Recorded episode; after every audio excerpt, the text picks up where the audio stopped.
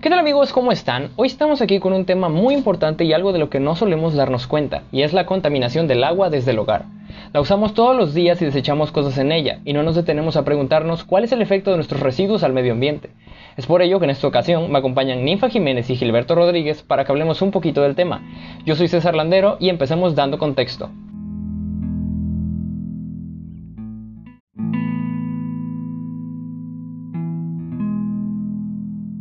La Organización de las Naciones Unidas en 2010 reconoció que el derecho al agua potable y el saneamiento es un derecho humano esencial para el pleno disfrute de la vida y de todos los derechos humanos.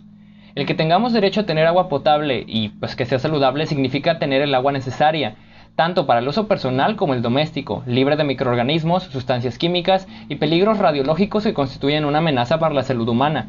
El agua ha de presentar un color, un olor y un sabor aceptables para ambos usos, personal y doméstico. En México, el derecho humano al agua se reconoció en febrero de 2012 y está plasmado en el artículo cuarto de nuestra Constitución. Establece que toda persona tiene derecho al acceso, disposición y saneamiento de agua para consumo personal y doméstico en forma suficiente, salubre, aceptable y asequible.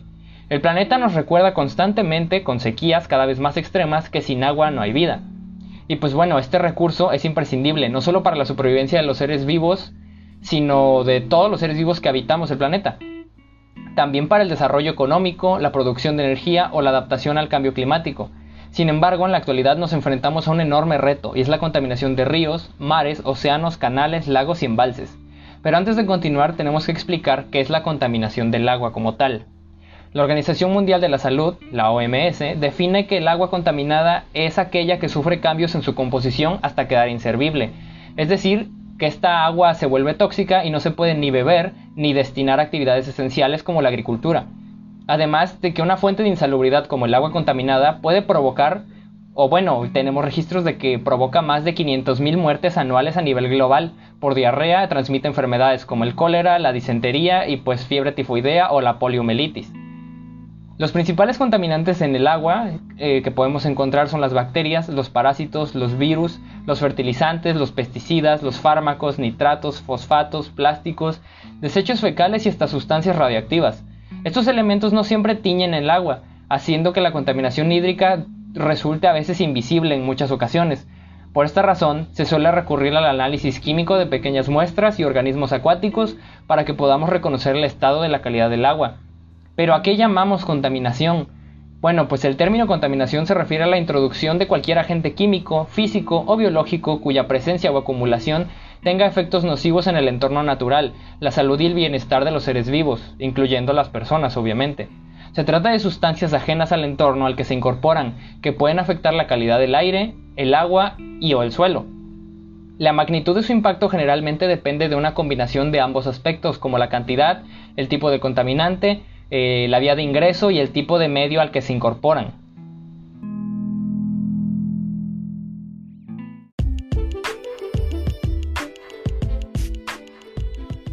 Se dice que el agua está contaminada cuando los agentes contaminantes repercuten negativamente en su calidad para el consumo humano, para usos posteriores o para el bienestar de los ecosistemas. Y es que es la contaminación que ocurre en cualquier espacio que alberga agua. Pueden ser ríos, lagos, acuíferos o incluso hasta el mar. Y es que la contaminación debida a procesos naturales como por ejemplo el arrastre de hojarasca, partículas o por el ingreso de gases atmosféricos transportados por la lluvia, llega a ser mínima en comparación con la contaminación que se genera por las actividades humanas. Y aquí es a donde vamos a la pregunta de, ¿pero qué provoca la contaminación? Y es que en sí hay varios factores que pueden provocar la contaminación del agua.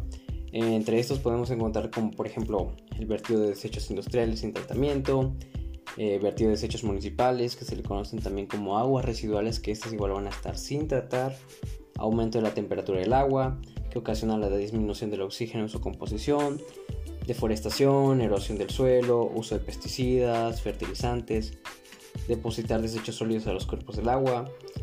Y seguramente eh, como es a gran escala todo esto, podemos llegar a pensar, bueno, no hay problema, yo no hago ninguna de estas actividades, pero si nos vamos a una pequeña escala desde nuestro hogar, podemos ver que la contaminación también viene desde nuestras casas, porque podemos llegar a vertir principalmente materia orgánica, restos de comida, heces, aceites, detergentes y jabones. Y todos estos vertidos principalmente generan algo que se conoce como eutrofización. Este es un proceso eh, que está provocado por el exceso de nutrientes en el agua, principalmente nitrógeno y fósforo. Precisamente todos estos van a provenir mayoritariamente de la actividad del hombre y las causas. Eh, muchos de los factores que ya mencionamos, residuos urbanos, actividad industrial, eh, contaminación atmosférica, entre otros. Y la consecuencia de todo este proceso es que es el consumo del oxígeno del agua y la muerte de toda forma de vida. Y es que muchas personas no conocen la capacidad de contaminar de muchos de los productos que llegan a tirar por el drenaje, como es el caso de aceites, eh, los cuales son sumamente contaminantes, ya que eh, según datos de la SEDEMA, un litro de aceite puede contaminar hasta 40.000 litros de agua potable o incluso más. Es por esto que debemos ser mucho más responsables a la hora de tirar nuestros desechos.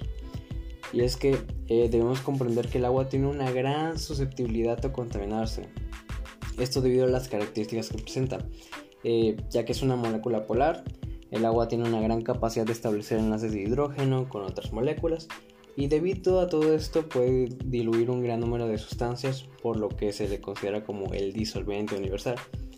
Esta característica hace que los contaminantes, principalmente los químicos que llegan a, el agua, ya sea por vertido o por arrastre, lleguen a alterar eh, de forma significativa su, su, calidad.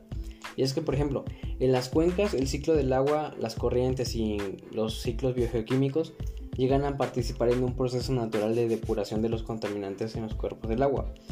Pero Aquí hay un detalle, sin embargo, cuando la concentración o la cantidad de, pues, de estos químicos exceden ciertos niveles, la capacidad natural que hay de autodepuración no llega a ser suficiente para poder revertir las afectaciones generadas por todo, todos estos químicos. Y aquí vamos a otro punto importante, uno de los factores que ya se mencionaron, eh, que son las aguas residuales y la contaminación que generan.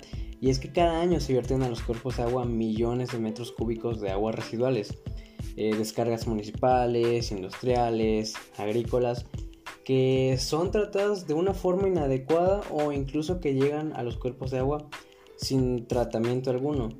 Es que la contaminación del agua tiene un severo impacto en los ecosistemas y en la salud. Eh, y es algo que la gente luego pasa por alto. La estrecha relación que hay entre cuidar nuestros cuerpos de agua, los ríos, lagos y demás, eh, la relación que guardan con los ecosistemas en la salud, porque al llegar contaminación a esos puntos pueden ser focos de infección que pueden afectar a la población, y no solo a la población, sino a las miles, cientos de especies que se encuentran eh, en el ecosistema. La ONU asegura que más del 80% de aguas residuales del mundo que llegan al mar, por ejemplo, incluso también a los ríos, estas van a estar sin depurar, normalmente es así. Eh, un caso lo podemos ver en México. Las descargas de aguas residuales se clasifican eh, en municipales, que estas son las de abastecimiento público, urbano y rural, y las no municipales, que se refiere a otros usos como industria autoabastecida. Y según cifras oficiales, solo se llega a tratar el 52.7% de las aguas municipales que se generan y el 32% de las aguas no municipales. Y es que aunque hay avances en cuestión de cuidar el agua, al em, emplear tecnologías del agua como sistemas de potabilización, de captación, entre otros, eh, aún todo esto llega a ser insuficiente, lamentablemente, y existe un volumen indeterminado de aguas contaminadas que no son colectadas, que se pierden en las redes de desagüe o que se descargan de forma ilegal directamente al medio. Eh, un ejemplo de todo esto es, por ejemplo, en el año 2015, el costo económico de la contaminación causada por aguas residuales no tratadas fue de aproximadamente 57.403 millones de pesos. Eh, esto es equivalente también aproximadamente a un 0.3% del Producto Interno Bruto. Es por eso que debemos ser mucho más responsables en cuidar el agua, el, que desde casa evitemos eh, contaminar con residuos, aceites, materia orgánica y de esta manera ayudar a contribuir a la reducción de la contaminación del agua.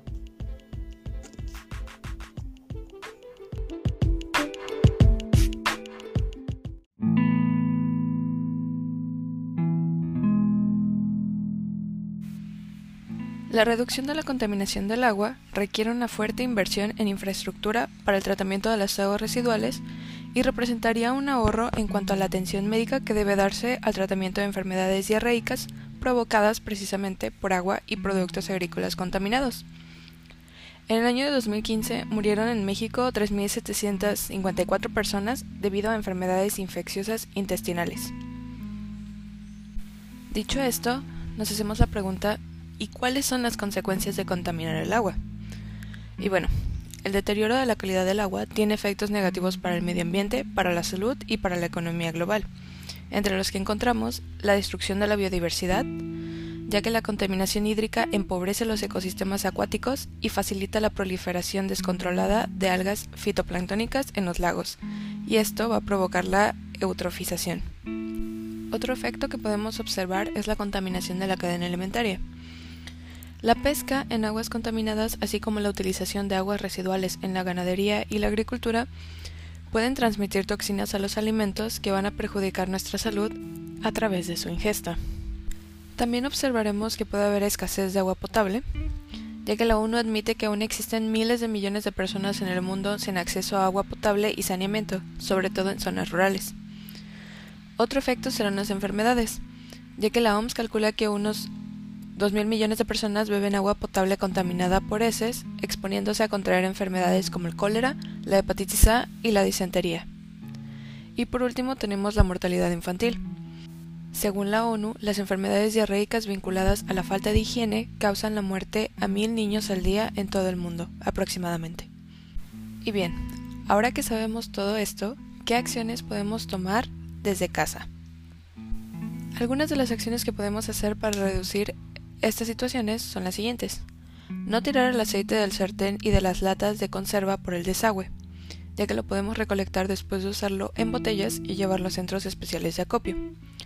También podemos lavar trastes con el grifo cerrado, utilizar electrodomésticos de línea blanca con bajo consumo de agua, lavar la fruta en recipientes en vez de hacerlo con el grifo abierto, ya que el agua del recipiente se puede utilizar para regar las plantas de casa. También debemos elegir productos de limpieza para la ropa o para las superficies que sean biodegradables. Elegir productos de limpieza multiuso, ya que los productos muy específicos tienen compuestos que son mucho más agresivos.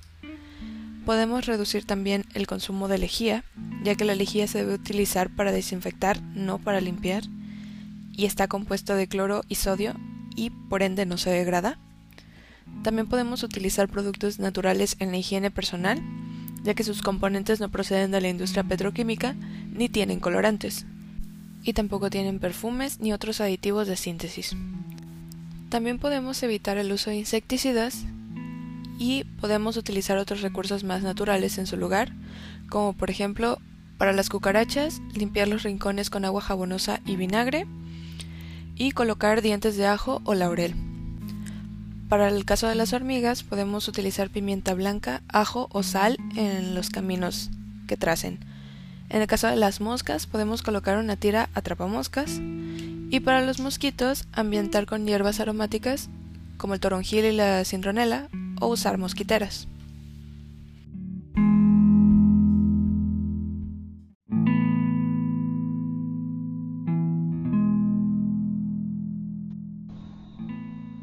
Hay muchas maneras de reducir nuestro impacto al medio ambiente, contaminando lo menos posible. Hay que recordar que no existen las acciones pequeñas cuando se trata de cuidar al medio ambiente. El agua es de nuestros recursos más valiosos y debemos cuidarla para asegurar el futuro de las especies que habitamos el planeta. Es importante que tomemos medidas pronto antes de que sea demasiado tarde. Muchísimas gracias por haber llegado hasta aquí y escuchar a Ninfa Jiménez y a Gilberto Rodríguez. Yo soy César Landero y hasta la próxima.